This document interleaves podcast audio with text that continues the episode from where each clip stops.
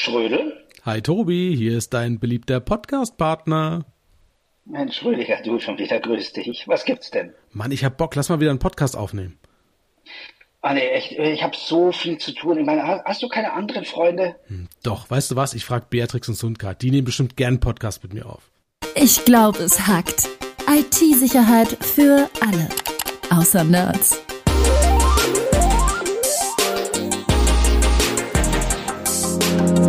Mit Rüdiger Trost und Tobias Schrödel.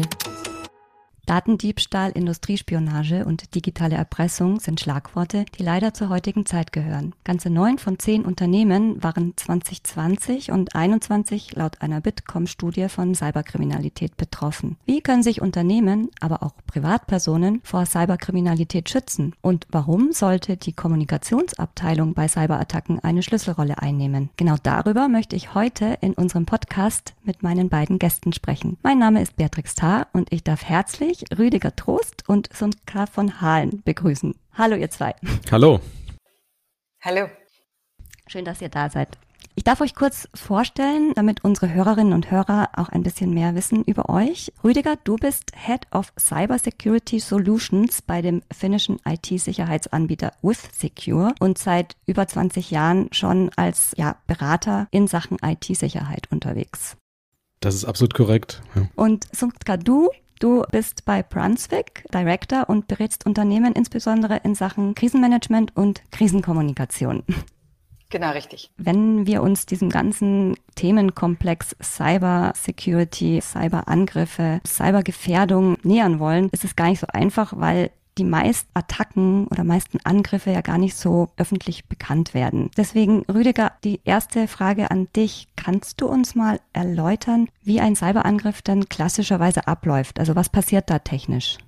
Na klar, ich kann es mal, kann's mal ein bisschen erklären. Also wir reden ja immer darüber, dass man sagt, ja, der Mensch ist das schwächste Glied in der Kette, wenn jetzt so ein Unternehmen angegriffen wird. Stimmt vielleicht auch, aber das ist nur die halbe Wahrheit. Ja? Also die Masse an Angriffen findet über Sicherheitslücken statt. Und die Sicherheitslücken sind jetzt nichts, was ein Unternehmen sozusagen groß verhindern könnte, weil die entstehen automatisch. Also jedes Unternehmen nutzt Software, Software wird irgendwann alt und, und wird verwundbar. Und über diese ja, Verwundbarkeiten steigen Angreifer ein. Also das ist leider ein Problem. Im Internet ist es relativ einfach, das zu erkennen. Ja, also kann man eine kleine Analogie nennen, wie man sich das vielleicht vorstellen kann. Also wenn ich jetzt mein Netzwerk wie ein Haus betrachte, und die, an meinem Haus ist beispielsweise die Haustür, das Haustürschloss ist, hat eine Sicherheitslücke. Ja, also ein Angreifer könnte letzten Endes durch zweimal Klopfen gegen die Tür erkennen, okay, die Tür springt einfach auf, wenn ich dagegen, dagegen hau. Und das passiert im Internet die ganze Zeit. Das heißt also, dort wird automatisiert letzten Endes geprüft, steht hier ein Unternehmen offen da und wenn so eine Sicherheitslücke da ist, dann geht der Angreifer rein und macht aber erstmal nichts. Also er räumt jetzt nicht sozusagen die, die Tresore leer oder, oder fängt an, Ordner zu stehlen oder sowas. Er macht erstmal gar nichts. Ja? Also er geht erstmal rein und macht das Kellerfenster auf sozusagen. Also öffnet weitere Hintertüren, dass er später wiederkommen kann und dann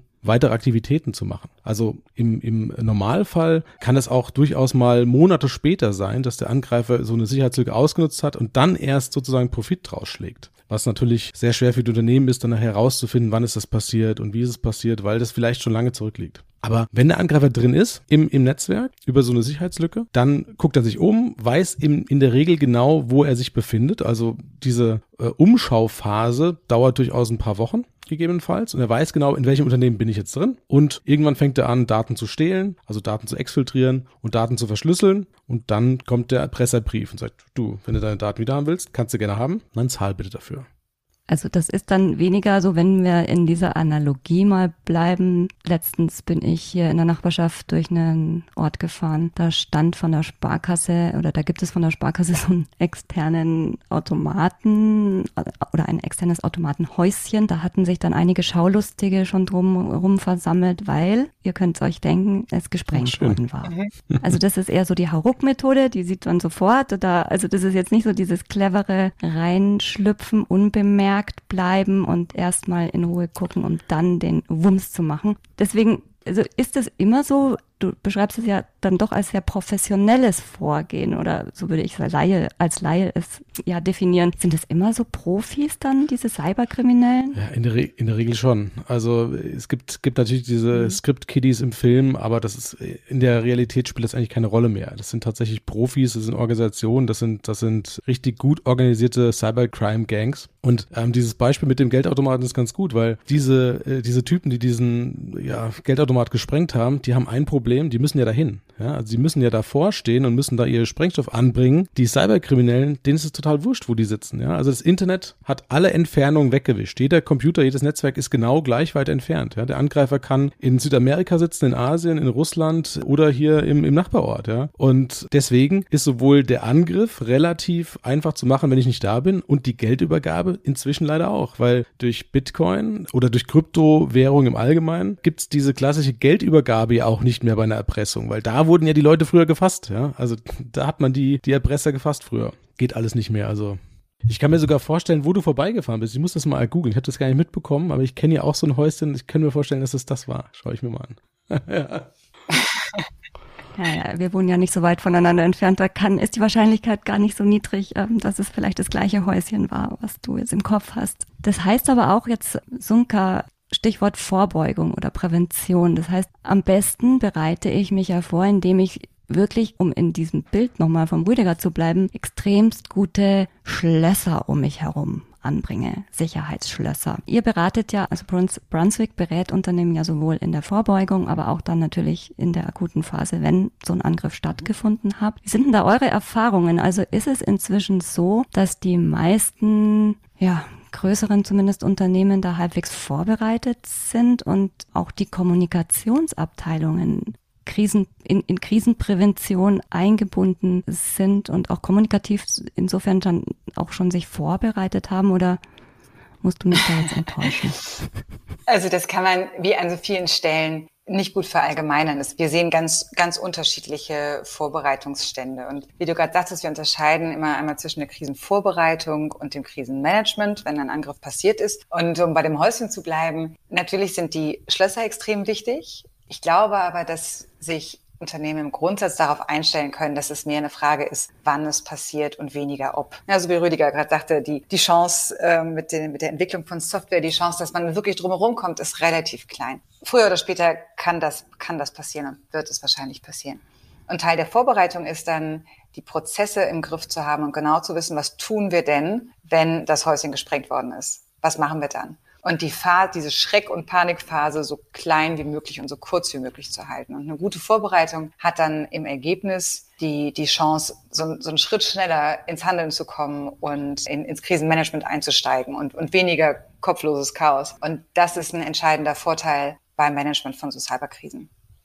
Das heißt aber auch, wenn ich jetzt mal nochmal in, in, ins Krisenmanagement konkreter reingehe, gehört dann auch zu einem professionellen Krisenmanagement eben in dieser Phase der Vorbereitung, dass ich eben dieses, diesen potenziellen Cyberangriff einfach auch als ganz konkretes Risiko definieren muss. Absolut. Ja. Sollte und entsprechend dann eben, ja, ganz in Anführungsstrichen klassisches Krisen, klassische Krisenprävention mhm. betreiben muss. Also dass ich dann runterbreche, keine Ahnung, ähm, das kannst du ja vielleicht auch nochmal ein bisschen aufdröseln, wie ihr da beratend dann auch mitwirkt bei euren Kundinnen und Kunden, dass ich dann eben die, ne, die Stakeholder mir auch durchdekliniere, dass ich vielleicht sogar schon Kernbotschaften habe, die ich vorbereite, dass ich natürlich technisch, da kann Rüdiger nachher vielleicht auch nochmal was sagen, möglichst breit aufgestellt bin, was da die Vorbereitung betrifft. Absolut. Also Krisenvorbereitung ist immer ein integriertes Konzept. Ne? Und die, die Kommunikation muss da einfach mit am Tisch sitzen, weil es eben ein, ein wichtiger Workstream in, im Krisenmanagement hinterher ist. Und in der Krisenvorbereitung ist Teil dessen, deswegen fand ich auch euer, das Bild mit dem Häuschen gut, erstmal zu wissen, was haben wir dann überhaupt vor uns, womit haben wir es zu tun. Und es sind eben nicht die, die Script-Kiddies üblicherweise mit den Hoodies, die irgendwo in der Garage sitzen und Passwörter klauen, sondern das ist eben professionelle, organisierte Kriminalität. Mit der haben wir es zu tun. Und dementsprechend bereitet man sich vor. Ja? Und die üblicherweise haben Unternehmen ja eine relativ gute Vorstellung davon, mit welchen Risiken sie eigentlich konfrontiert sind. Und was uns häufig auffällt, ist, dass dieses Risk Assessment Cyberkrisen nicht ausreichend abdeckt. Die Entwicklung in diesem ganzen Krisensystem in der Cybersecurity ist so exponentiell, was die, die, Sophistication, also die, die Komplexität von Angriffen anbelangt, aber auch die Schäden, die entstehen können. Wenn man sich mal anschaut, was den Unternehmen, die es jetzt erwischt hat, was die tatsächlich an, an finanziellen und Reputationsschäden haben, das ist ein Ausmaß, was unter Umständen vor ein, zwei Jahren noch völlig anders aussah. Und das mit einzubauen in das Risk Assessment, was in einem Unternehmen vorliegt, das ist der erste Schritt. Also wirklich zu wissen, was sind denn eigentlich unsere schützenswerten Bereiche, was sind die Bereiche, denen auf gar keinen Fall was passieren darf und wie sichern wir die ab. So, und dann eben, was tun wir denn, wenn es uns tatsächlich doch erwischt? Und da ist dann wichtig, dass man auf einer strategischen und auf einer operativen Ebene denkt. Das Strategische ist die Frage, wie wollen wir denn überhaupt an so eine Kommunikation rangehen? Wenn wir ein globales Unternehmen sind, dann werden mit Sicherheit mehr als verschiedene Ländermärkte, verschiedene Organisationsteile betroffen sein. Wie integrieren wir die? Mhm. Und auf der operativen Ebene, du sprachst es gerade an, ne? Holding Statements, Talking Points, alles Mögliche, das geht dann wirklich runter bis zu, haben wir eigentlich einen Gesprächsleitfaden für die Hotlines, die angerufen werden, ja? für, die, für die Rezeption, wo unter Umständen Medien vor der Tür stehen. Die, die beiden Ebenen müssen durchgedacht werden und müssen sehr gut verzahnt werden mit dem gesamten Krisenmanagement, wenn wir jetzt über Business Continuity sprechen, die dann im Unternehmen ablaufen, um das wirklich harmonisiert und schnell alles abzuwickeln. Denn das ist so das Hauptlearning, Speed ist ein Thema, das muss, muss schnell gehen und es müssen kleine Schritte gemacht werden. Viele kleine Schritte schnell und synchronisiert hintereinander weg. Mhm. Magst du hier vielleicht noch was ergänzen, Rüdiger? Vielleicht noch mal ein bisschen auch mit dem Blick auf die technischen Dinge, die da so zu einer Vorbereitung gehören? Ja, so, so ein paar Sachen äh, jetzt in unserem Gespräch, also hast du ja am Anfang gesagt oder anfangs gesagt, ja, mehr Schlösser helfen da natürlich vielleicht mehr. Das ist in unserem Bereich gar nicht mal unbedingt der Fall. Also es, gegebenenfalls gibt es ein Break-Even, wo es kontraproduktiv ist, äh, mehr Sicherheitsstufen einzubauen, weil man es eben nicht mehr überblickt. Also weil du dann so viele verschiedene Security-Punkte hast und, und die Konfiguration von den normalen Sachen äh, überfordert dann alle. Genau, und das, das kann ein Problem sein. Und ähm, das, was, was Sunke hat, dieses Problem mit der Zeit, also klar, in der Krise ist die Kommunikation, das muss alles stehen und muss, muss alles vorbereitet sein und man muss sehr schnell reagieren gilt vielleicht auf der technischen Ebene gar nicht mal so un unbedingt. Ja. Das klingt jetzt vielleicht ein bisschen komisch, aber wenn wir einen Anruf bekommen und sagt, ja, wir sind die Opfer von einer Cyberattacke äh, geworden, wir brauchen jetzt sofort einen, keine Ahnung, Forensiker oder Consultant, der jetzt da hilft, dann ist es vielleicht gar nicht so super zeitkritisch, weil der Angreifer sowieso schon seit einem Jahr im Netzwerk ist und da Dinge tut. Ja. Also die Daten sind eh schon weg, die sind eh schon geklaut, also exfiltriert und die Verschlüsselung ist eh schon gelaufen in dem Moment, wo wir, wo, wo man das merkt als Unternehmen.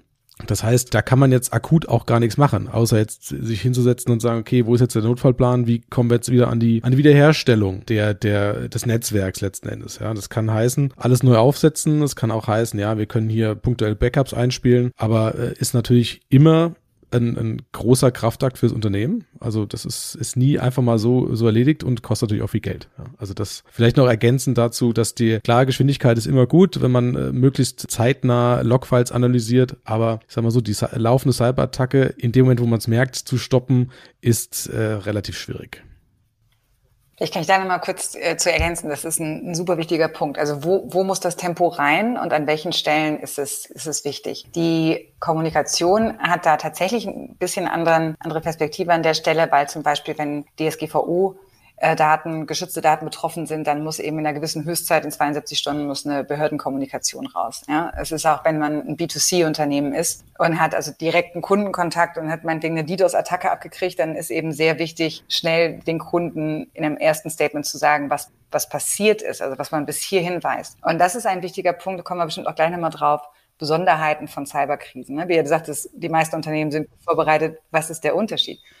Und die, die Dwell-Time, die der Rüdiger gerade sagte, also der, die, der Zeitversatz zwischen dem tatsächlichen Angriff und der Verschlüsselung, das ist ein Thema, über das Kommunikation ganz häufig stolpert, weil, oder das man sich sehr genau anschauen muss, denn zum Zeitpunkt der Verschlüsselung ist noch überhaupt nicht klar in den allermeisten Fällen, was eigentlich passiert ist. Das heißt, wenn wir sagen, es muss schnell gehen, dann heißt das, es muss relativ schnell gesagt werden, dass ein Angriff passiert ist, damit sich Kunden, Partner alle darauf einstellen können. Die, die Info, was inhaltlich passiert ist, gehört da überhaupt nicht rein. Die hat Zeit und die braucht auch Zeit, weil die synchronisiert werden muss und sehr sorgfältig synchronisiert werden muss mit der Forensik, damit man wirklich konsistent auch kommuniziert und nicht hinterher wieder was einsammeln muss, was man vielleicht vorher gesagt hat. Und wichtig ist eben das erste Anerkenntnis, dass es passiert und die erste Information und dann entrollt sich so diese Kaskade an Kommunikation im Gleichschritt mit Forensik, mit äh, allen anderen Schritten vom Krisenmanagement im Unternehmen. Also dieses, das ist echt ein wichtiger Punkt, der zeitliche Versatz zwischen Angriff und Verschlüsselung ist viel größer, als man sich das vorstellen kann. Häufig. Hm, jetzt sind wir ja schon mitten in der akuten Krise. Dabei hätte ich ja noch lieber ein bisschen mehr über die Präventionsmöglichkeiten gesprochen, die ja so wichtig auch sind. Aber macht nichts. Du sagst, das, was passiert ist, soll sofort oder muss sofort kommuniziert werden, damit auch zum Teil je nach Krisen oder nach Art der Cyberattacke, vielleicht sollte ich so formulieren, eben auch entsprechend verpflichtende, also Stakeholder, die verpflichtend informiert werden müssen, wie jetzt eine Behörde zum Beispiel, informiert werden. Aber dann ist es ja noch nicht zu Ende. Weil dann geht's ja eigentlich auch erst richtig los und dann wird's auch richtig viel Arbeit, was die Kommunikation betrifft. Denn dann muss ja kontinuierlich weiter kommuniziert, informiert und auch ja in Dialogformen getreten werden. Vielleicht, Zunka, bleibe ich da jetzt auch dann erstmal auf der Unternehmensseite, also in deinem Expertenfeld. Was würdest du oder was empfehlt ihr denn dann oder wie, wie beratet ihr dann eure, eure Kundinnen und Kunden, wenn dann sozusagen die Erstinformation stattgefunden hat, wo ja noch sehr, sehr viele Fragezeichen erstmal im Raum stehen, weiter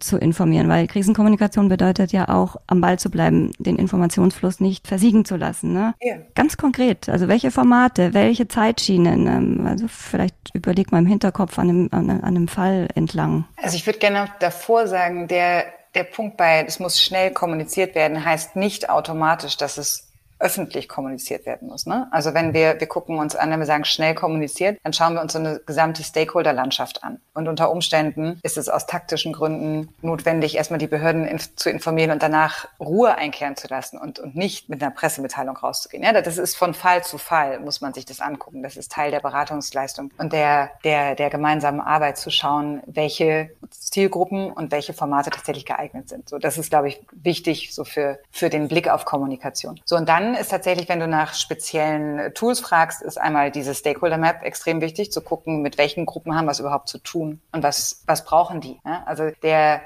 der, der wichtigste, die wichtigste Perspektive darauf ist, was ist hilfreich und was brauchen die. Das heißt, welche Informationen können wir geben über eine Mitarbeiterinformation? Ist die nächste Frage, können wir überhaupt unsere Mitarbeiter erreichen. Je nachdem, wie so eine Cyberkrise aussieht, äh, funktionieren E-Mails nicht mehr. So, das heißt, auch in der Vorbereitung, ich glaube, den Connex können wir immer wieder ziehen zwischen einem konkreten Krisenfall und der Vorbereitung. In der Vorbereitung ist wichtig zu überlegen, wie erreichen wir wen. Ja? Es gibt ja auch Fälle, in denen zum Beispiel über eine Cyberkrise, also einen Cyberangriff, physische Sicherheit ausgesetzt wird. Also die Werkstore gehen auf ja, oder lassen sich nicht mehr schließen. So. Das heißt also, es müssen dann die, die Protokolle da sein, um die Mitarbeiter zu erreichen und denen zu, zu erklären, was passiert ist. Und das sind an vielen Stellen, ist das in der Vorbereitung dann eine Szenarioplanung, wo man überlegt, was sind so die, die wichtigsten Themen, auf die wir vorbereitet sein müssen. Und dann bereitet man Template-Materialien vor. Also eine Mitarbeiterinformation. Wenn es nicht per E-Mail geht, per Aushang.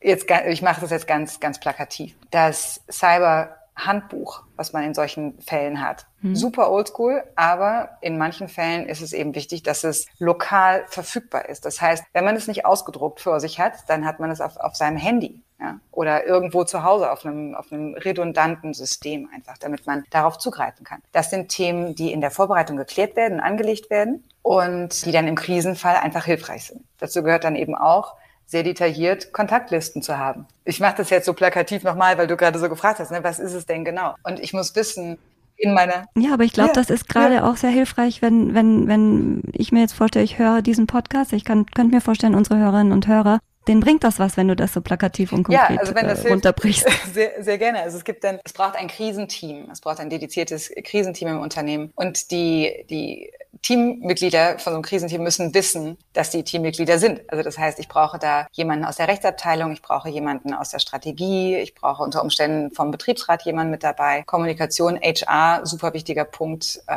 und dann die, die Businesses, ne? also die, die einzelnen Geschäftsbereiche, die unter Umständen betroffen sind. Die müssen wissen, wie sie sich erreichen und wie sie dann ins Arbeiten kommen. Und zu diesem Arbeiten gehören bestimmte Routinen, dass man weiß, wann man sich trifft, wo man sich trifft. Auch das ist wieder ein Thema ne, mit redundanten Kommunikationsstrukturen. Wenn E-Mail nicht mehr funktioniert und ich, wir können uns nicht mehr einloggen, weil alle Rechner verschlüsselt sind, wo treffen wir uns dann? Das kann eine separate, separates Team-Setup sein, was auch immer es ist. Es muss auf jeden Fall klar sein. Und das sind dann also auf der einen Seite die, die ganz konkreten Formate, wo, wo sprechen wir miteinander? Was sind die Dokumente, die wir dann brauchen? Weiß eigentlich die Rechtsabteilung, was die Kommunikation braucht und andersrum? ist das alles connected mit der Personalabteilung? Ja, wie geht das so zusammen? Welche externen Berater brauchen wir unter Umständen? Stichwort Forensik, ähm, Stichwort, auch vielleicht kommen wir da gleich nochmal zu, wenn es wirklich um Ransom-Forderungen geht. Wer spricht denn eigentlich mit so Hackergruppen? Ja, das macht ja jetzt auch nicht mhm. jeder in-house jeden Tag. Diese ganzen Themen gehören zusammen und äh, sind dann Teil der Krisenvorbereitung. Und das Ergebnis ist üblicherweise, letzter Satz dazu, ist ein Playbook, in dem das eben genau alles abgetragen ist. So, das sind dann das ist ein relativ umfangreiches Thema, so. Aber es ist eben gut vorzubereiten. Es ist ein sehr strukturierter Prozess und wie auch immer man es macht, was für jedes Unternehmen am besten funktioniert, Hauptsache es wird gemacht.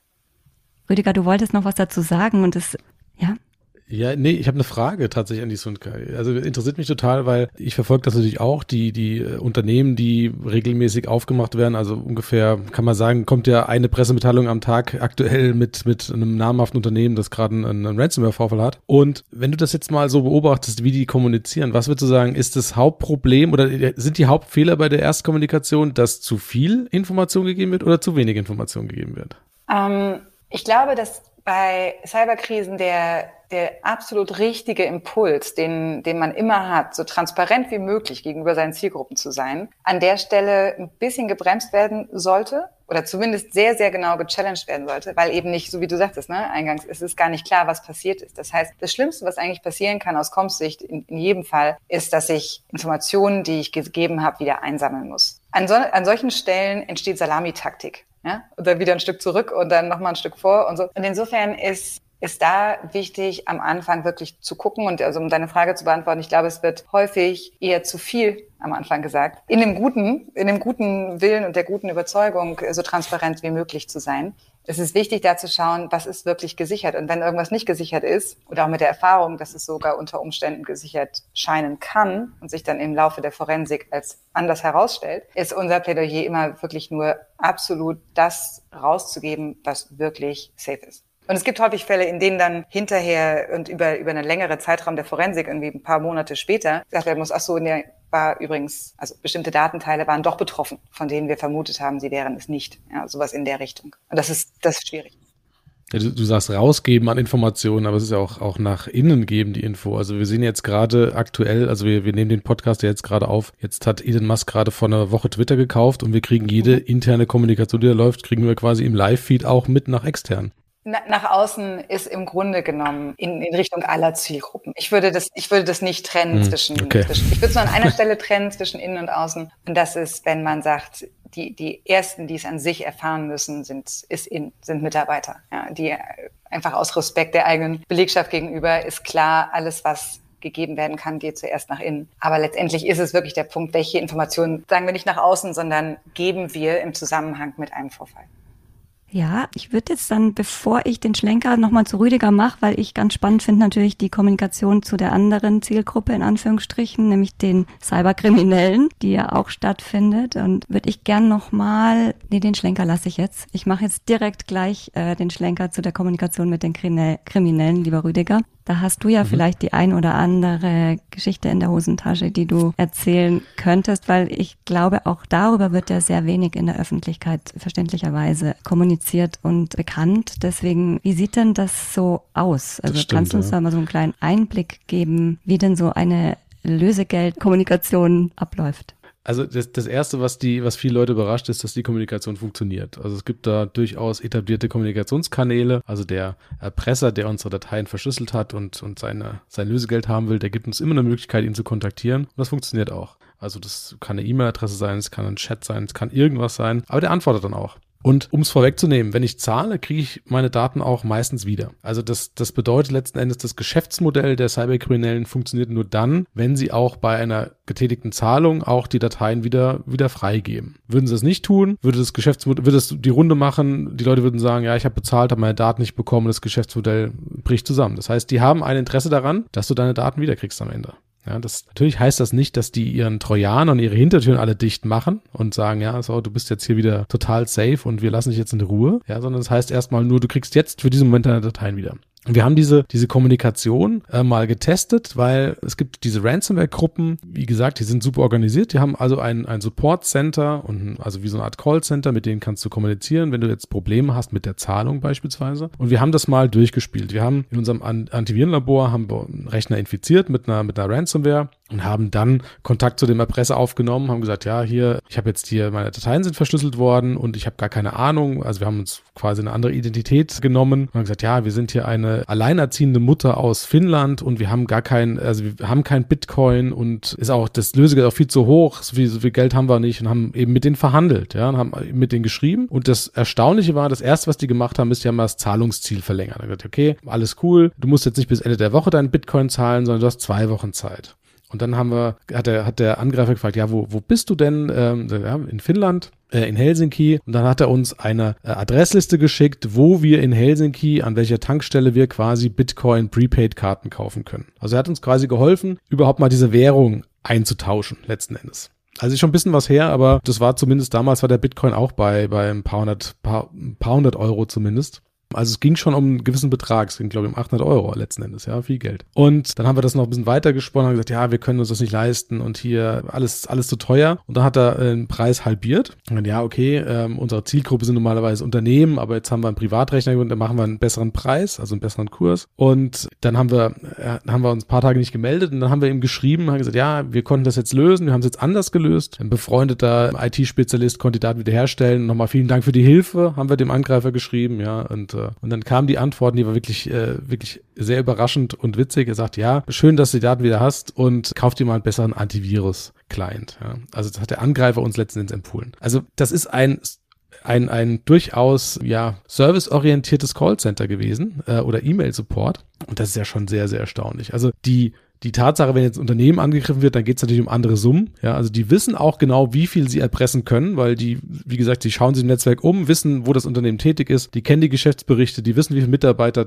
äh, angestellt sind, die wissen, was die Leute verdienen, die wissen alles. Ja, man muss davon ausgehen, die wissen einfach alles über das Unternehmen. Und, und dann sind die Beträge natürlich viel höher und in der Regel braucht man diesen Unternehmen nicht zu erklären, wo sie einen Bitcoin herbekommen. Ja, das wissen die. Das wissen die schon. Aber trotzdem ist die Kommunikation an der Stelle, also für mich das Erstaunlichste immer wieder, dass es so funktioniert, dass die antworten und das geht auch recht schnell, diese, diese Verhandlung. Ich weiß nicht, Sutka, du siehst es wahrscheinlich genauso in, in eurem, in eurem Daily Business. Ja, absolut. Also das Geschäftsmodell ist das Thema. Was ich immer völlig irre finde, ist so diese Mehrstufigkeit, also die, die Arbeitsteilung. Wie gesagt, gerade der eine legt den Zugang, vielleicht kommt jemand anders und räumt den Safe aus und der, der dritte kidnappt unter Umständen äh, das Haustier. Also, also es sind unterschiedliche Schritte und unterschiedliche Stufen und die die Professionalität, mit der das abgewickelt wird, ist, ist wirklich enorm hoch und wird auch, glaube ich, weiter steigen. Also wenn man so mal nach vorne guckt, wo geht's denn hin, was glauben wir denn, was in Zukunft passieren wird und worauf man sich so einstellen muss, kommen wir bestimmt später nochmal zu, dann ist das mit Sicherheit ein, ein Punkt dabei.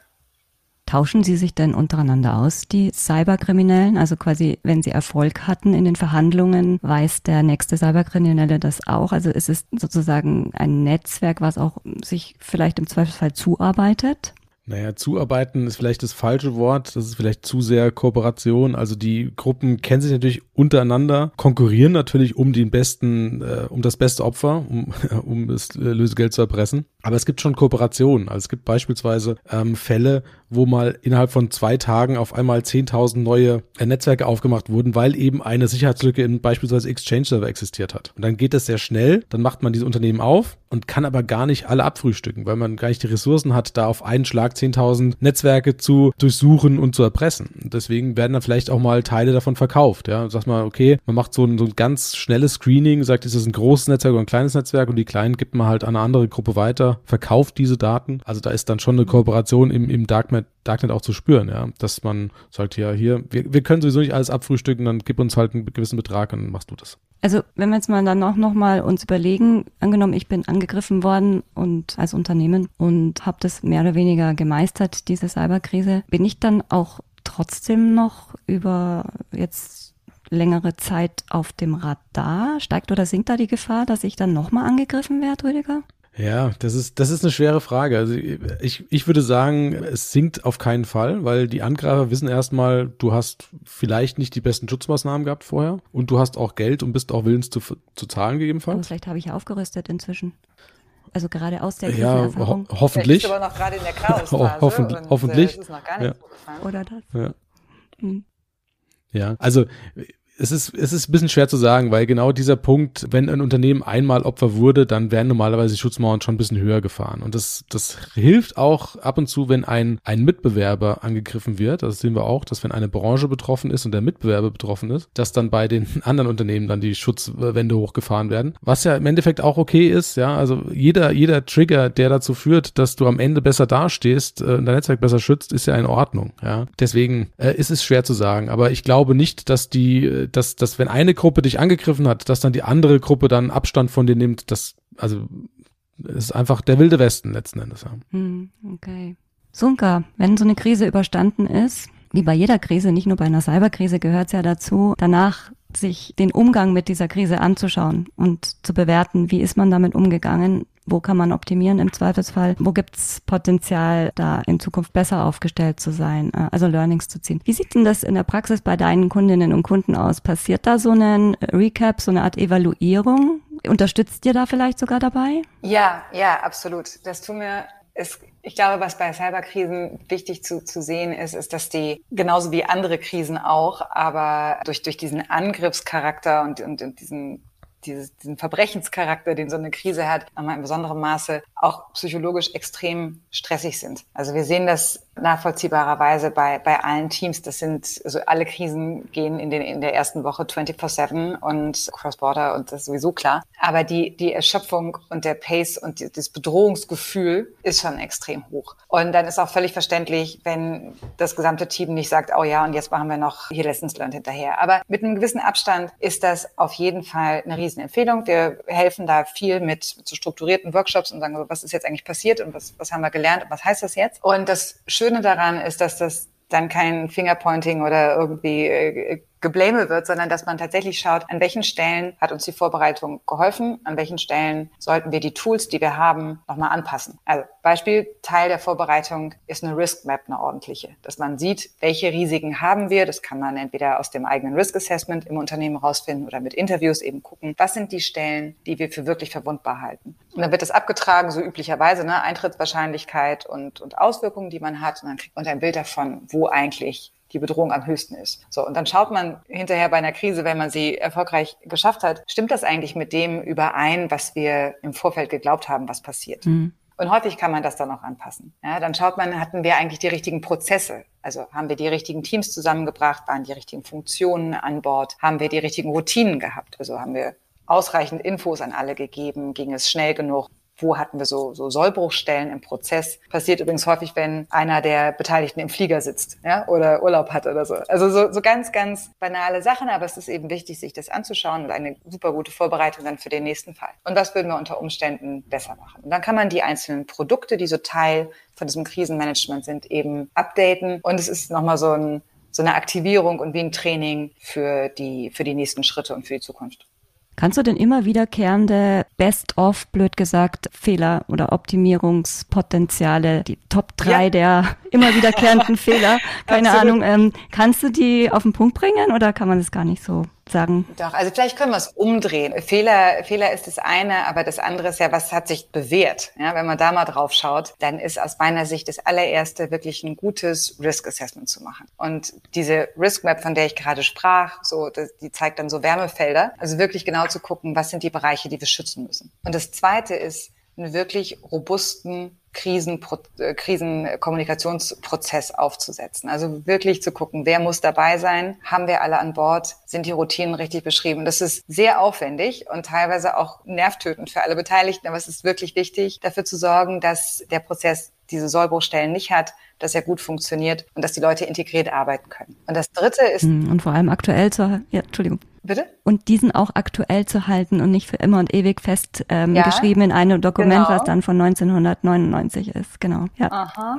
ga- ganz genau. Wir sprachen, guter Punkt. Wir sprachen über Kontaktlisten, ne? Und wer ruft eigentlich wen an, wenn es soweit ist? Und das muss natürlich aktuell gehalten sein. So und das Dritte sind dann ist dann die Infrastruktur, in der wir arbeiten. Also wissen wir, wo wir uns treffen, haben wir ein vernünftiges Dokumentenmanagement, wissen wir, wie die Freigabe erfolgt und, und wer eigentlich was zu welchem Moment entscheidet. Mhm. Und dann würde ich sagen, das Letzte, aber das, das ist Teil einer Unternehmenskultur, ist so die Haltung. Ja? Wie, wie gehen wir da ran? Also nehmen wir das als Team und es ist eine gesamtunternehmerische Aufgabe, es ist nicht ein IT-Problem. So. Und äh, wie arbeiten wir zusammen und helfen, helfen uns wirklich gegenseitig, weil darauf kommt es an, um so eine Krise durchzustehen. Ich würde sagen, das sind so die dreieinhalb Best-ofs, die, die jedes Unternehmen braucht, um durchzukommen. Rüdiger, sag mal.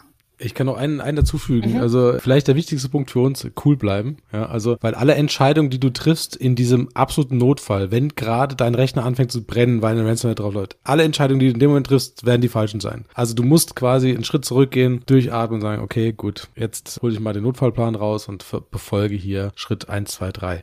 Wir, wir sind jetzt gerade im, im Themenkomplex der, der Forensik. Alle äh, die Kunden, die quasi im Vorfeld schon mal selbst geschaut haben, ob sie da was finden, ähm, haben letzten Endes gegebenenfalls Spuren Spuren verwischt. Ja, das ist, ist leider so und ja, ist, ist wahrscheinlich bei allen Arten von Verbrechen erstmal so die, die Aktivität, die man sich so einfach überlegt. Also wenn ich jetzt, keine Ahnung, wenn jetzt ins Haus eingebrochen wird, dann gehe ich mal gucken, was wurde denn gestohlen und verwischt dabei Fingerabdrücke und so weiter. Und so ist es im Digitalen halt leider auch. Deswegen den, den Forensiker rufen und nichts mehr anfassen. Ja, guter ja. Punkt. Lässt sich auf alle Krisen wahrscheinlich übertragen und doch so schwer umzusetzen, ne, die Ruhe zu bewahren. Aber das, das ist ein super wichtiger Punkt. Das wird ja auch häufig, häufig gefragt, Bea. Und ich glaube, du, du hattest es bei unserem letzten Gespräch auch nochmal sehr genau unter die Lupe genommen. Warum soll man eigentlich Externe dazu nehmen oder braucht man die überhaupt? Ne? Und für den Kommunikationsbereich würde ich jetzt sagen, wenn ein Unternehmen in der Lage ist, das alleine zu machen, dann more power to you. Hauptsache es funktioniert. Aber der Punkt ist eben, dass auch professionelle Unternehmenskommunikationen, und die sind ja alle gut und machen das, machen das, wie gesagt, sehr professionell, damit nicht jeden Tag zu tun haben. Und an solchen Stellen können eben dann externe Experten, sei es aus der Rechtsberatung, Forensiker auf jeden Fall, wir gegebenenfalls wirklich gut unterstützen. Ja, definitiv. Einfach auch, um dieses, äh, diese, diese Ruhe reinzukriegen, ne? Diese, dieses, was dann so schnell verloren geht, dieses Gefühl der Sicherheit, ne? Auch so ein bisschen halt einfach dann wieder zurückzugewinnen. Lass uns nochmal jetzt einen Schwenker machen, weg von den Unternehmen hin zu Privatpersonen, weil das sind wir ja alle auch in einer anderen Funktion. Wir sind ja nicht nur Unternehmensvertreterinnen und Vertreter, sondern wir sind ja auch Privatpersonen mit Privat-E-Mail-Adressen, privaten Einkaufs- und Konsumverhalten und tagtäglich mehrmals auch als Privatpersonen im Zweifelsfall im Internet unterwegs und entsprechend auch der Gefahr der Cyberkriminalität ausgesetzt. Deswegen, es gibt ja den, ich habe mir da einen Aspekt rausgeguckt, den ich ganz spannend finde, der auch immer mehr wird, diesen sogenannten Identitätsdiebstahl, also wo private Daten geklaut werden und missbraucht werden im Zweifelsfall. Und das passiert vielleicht sogar noch häufiger täglich als Unternehmensangriffe oder versuchte Unternehmensangriffe. Rüdiger, für, für, für mich jetzt, wo ich nicht so eine riesige kriminelle Vorstellungskraft habe, vielleicht zumindest eine kleinere als du, als Forensiker. Was genau kann man sich eigentlich alles bei einem sogenannten Identitätsdiebstahl oder was genau kann man sich darunter vorstellen? Was passiert da und welche Schäden können denn da eintreten? Ja, ich glaube, die meisten Leute machen sich ja keine Vorstellung, was das im Endeffekt überhaupt heißt und was das, was dahin dranhängen kann. Also vielleicht erstmal, wie, wie kann es dazu kommen, dass jemand meine Identität stiehlt, ist in der Regel relativ trivial, weil viele Privatleute eben ein Passwort haben, das sie äh, bei verschiedenen Diensten nutzen. Ja, so, so ganz trivial, das ist so ein ganz triviales Ding. Ich habe mein Standardpasswort, das habe ich bei Facebook, das habe ich bei meinem E-Mail-Client und sonst sonst irgendwo. Und sobald einer von diesen Diensten gehackt wird oder Daten liegt, dann sind im Prinzip alle meine anderen Accounts auch mitgestohlen. Und so funktioniert das. Wenn ich sozusagen Zugriff auf deine private E-Mail-Adresse habe, dann kann ich letzten Endes alle deine Profile, Passwörter zurücksetzen. Also dann kann ich einfach das Facebook-Passwort notfalls auch zurücksetzen, komme da auch rein und lese auch alle E-Mails, die du geschickt hast. Und wenn du jetzt mal überlegst, das Internet ist ja auch ein Speicher für viele Sachen und man löscht ja auch da relativ selten. Also ich empfehle immer so ein, so ein, so ein Digital Detox in der Form, dass man, oder, oder digitale Sparsamkeit, dass man auch mal Sachen löscht. Aber wenn du jetzt zum Beispiel mal irgendwann, keine Ahnung, bist du in Urlaub, gef Urlaub geflogen und, und hast mal deinen Personalausweis eingescannt, hast den per Mail geschickt. Ein Angreifer, der Zugriff drauf hat, hat sozusagen dann eine Kopie deines Personalausweises, kann damit Sachen tun. Ja, und das können, kann sein, dass er ein Bankkonto öffnet. Es kann sein, dass er auch eine und ein Unternehmen gründet auf deinen Namen. Und das wird auch gemacht. Also ich habe da mit einer äh, mit einer Dame gesprochen, die mir das mal erzählt hat. Die hat letzten Endes nichts nichts Böses gedacht und auf einmal stand einer vor der Tür und hat gemeint, jetzt gib mir meine Kaffeemaschine, weil unter ihrem Namen ein Online-Shop für Kaffeemaschinen betrieben wurde. Ja, und dann hat man das analysiert und dann gab es dann noch Dutzende andere Shops, die andere Dinge angeboten haben, aber alle regulär angemeldet mit ihrem Namen, mit ihren Bankdaten im Impressum, alles, alles sozusagen äh, sauber mit dem einzigen Unterschied, sie war das nicht. Ja, und dann kam genau das raus. Ihr Personalausweis und, und Geburtsdatum und so weiter sind geleakt und dann hat das jemand ausgenutzt. Und äh, innerhalb von kurzer Zeit lagen gegen sie persönlich dann 200 Anzeigen vor. Also die, die Betrogenen haben natürlich dann sie angezeigt, weil sie im Impressum stand, obwohl sie nichts damit zu tun hat. Und ja, das ist natürlich auch ein absolut persönlicher Stress, ja, wenn du 200 Mal angezeigt wirst für etwas, was du nicht getan hast. Du musst erstmal nachweisen, hey, ich, ich war das überhaupt nicht, ich habe keine Kaffeemaschinen verkauft, ja. Also das, das kostet schon Lebenszeit und das ist vielleicht auch das, das Schlimmste daran, ja, weil man kann das alles lösen, man kann zur Polizei gehen, kann das anzeigen und die helfen einem auch weiter und die verstehen es auch, weil es oft passiert, aber trotzdem ist es erstmal richtiger Stress für jemanden. Ja. Wie kann man sich konkret davor schützen? Was für ganz konkrete Tipps in Richtung Präventionsmaßnahmen habt ihr? Also das, das erste habe ich ja schon angerissen, also Passwort, niemals ein Passwort zweimal verwenden. Also ich habe für jeden Dienst ein eigenes Passwort. Das, das muss man sich auch nicht merken, dafür gibt es Programme, dafür gibt es ein Passwort-Safe, der mir super sichere Passwörter generiert, die muss ich auch nie lesen, äh, nie auswendig können, sondern die werden automatisch im Browser eingefügt. Wenn man das noch nicht hat, dann ist heute der Tag, das zu installieren, weil das ist wirklich das Allerwichtigste. Dazu natürlich auch jede Art von, von Schutz auf dem System, also so eine Endpoint Protection, also Virenscan ähm, hilft an der Stelle weiter, dass ich nicht irgendwelche Attachments bekomme oder öffne, die letzten Endes meine Daten auslesen oder Passwörter stehlen und solche Sachen. Und wenn ich diese zwei Dinge beachte, Plus vielleicht dritten noch immer so ein bisschen Skepsis im Internet hilft auch weiter. Ja, also nicht überall draufklicken. Und wenn es zu gut erscheint, um wahr zu sein, dann ist es das meistens auch. Nein, du hast kein iPad gewonnen. Du hast keine Reise gewonnen. Du bist nicht der 100 Millionste Besucher. Das ist alles Quatsch. Also einfach ein bisschen Kopf einschalten hilft dann auch nochmal. Und dann ist man eigentlich ganz gut unterwegs. Gibt es nicht auch von der Schufa so eine Art Tracking? Ich glaube, das kostet was, so ein Tracking-Service. Das, das gibt es und würde ich auch jedem empfehlen, weil das ist tatsächlich so, wenn jetzt ein Unternehmen auf jemand angemeldet wird oder Verträge abgeschlossen werden mit meinem Namen, dann gibt es eine Schufa-Abfrage und ich bekomme letztendlich eine E-Mail, hier hat gerade Unternehmen XY deine Daten abgefragt. Und dann kann man schon mal sehen, hey, ich habe jetzt gar keinen Vertrag abgeschlossen, ja. Was, was ist da los? Ist ein guter Indikator, die helfen auch weiter, ja. Hm. Sunka, willst du da noch was ergänzen vielleicht aus deiner Sicht? Also ich finde, Rüdiger hat es ja gesagt, es ist eine, ein Bündel an Aktivitäten und Maßnahmen und vor allem Vorsichtsmaßnahmen. Ich finde vor allem nochmal den, den, den Punkt Datensparsamkeit extrem wichtig. Du musst nicht bei jedem Anbieter sämtliche, sämtliche Daten hochladen. Scans von Führerscheinen, Personalausweisen, sonstigen Themen. Ja? Also man muss sich wirklich angucken, wo man seine Daten hingibt. Und letztendlich wird es trotzdem äh, möglich sein, dass, dass damit Missbrauch getrieben wird. Und die, also Schufa, was ihr gerade angesprochen habt, ist einer. Es gibt eine, eine ganze Anzahl von, von Anbietern, von verschiedenen, die vor allem E-Mail-Kompromittierung checken lassen, ja, ob man da irgendwo mit, mit seiner E-Mail auftaucht. Und das ist immer schon ein guter erster Indikator dafür, dass Daten insgesamt in Gefahr sein könnten.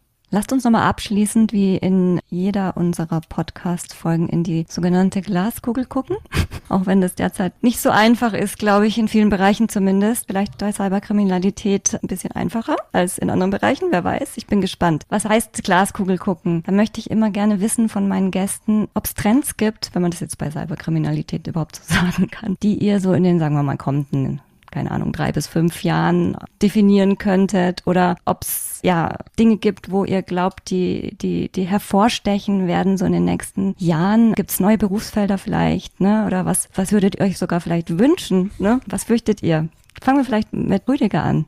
Ja, meine Antwort ist vielleicht ein bisschen langweilig, weil ich glaube, dass dieses ganze Ransomware-Thema ganz ehrlich noch, noch weiter betrieben werden wird, weil das Geschäftsmodell einfach super gut ist. Ja, also diese, diese ganze Monetarisierung von, von Malware hat erst 2010 oder sowas angefangen, ja. Also, dass richtig Geld damit verdient wurde. Und also es wurde schon früher Geld damit verdient, aber die ersten richtig sinnvollen Geschäftsmodelle kamen relativ spät. Und da hat man dann E-Mail-Adressen gestohlen oder Bankzugänge gestohlen. Das war alles nicht so lukrativ. Und dann hat man festgestellt, dass diese Ransomware in Verbindung mit der, mit dem Diebstahl von Daten, also sprich die Erpressung, die Daten auch zu veröffentlichen, wenn man nicht zahlt, eigentlich das perfekte Geschäftsmodell sind, muss man leider sagen. Und dadurch, dass der, dass der Opfer so interessiert daran ist, diese Daten wieder herzustellen und auch willens ist zu bezahlen, weil vielleicht auch eine, eine Versicherung hinten dran hängt, die das Ganze dann auch abdeckt, ja, wird dieses Geschäftsmodell wahrscheinlich noch genau so, wie wir es jetzt sehen, in den nächsten Jahren auch, auch zum Erfolg führen. Ja, also das, deswegen haben die, haben die Angreifer meines Erachtens jetzt gar kein, gar kein Need, sich da jetzt tolle neue Ideen auszudenken, weil es funktioniert einfach, funktioniert total gut. Funktioniert total gut. Läuft. Leider. Mhm. Läuft. Läuft. Sunka?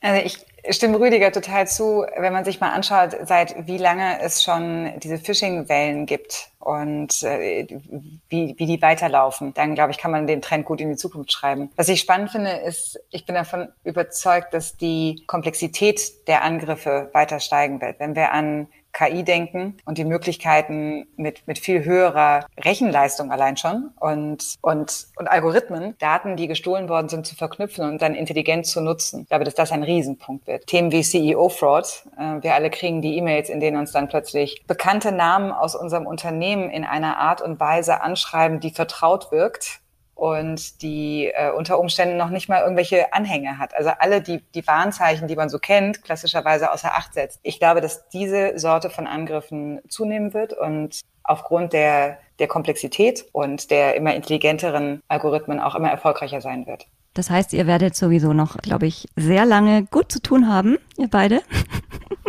Zumindest, wenn ich das Hoffen so äh, unterstützen, wo wir können. Ja. Genau, ähm, ja, sehr spannend dieser Podcast. Also herzlichen Dank für eure sehr, ja, für, für mich hörenswerten Beiträge zu dem Thema Cyberkriminalität. Vielen, vielen Dank, dass ihr heute Gast wart.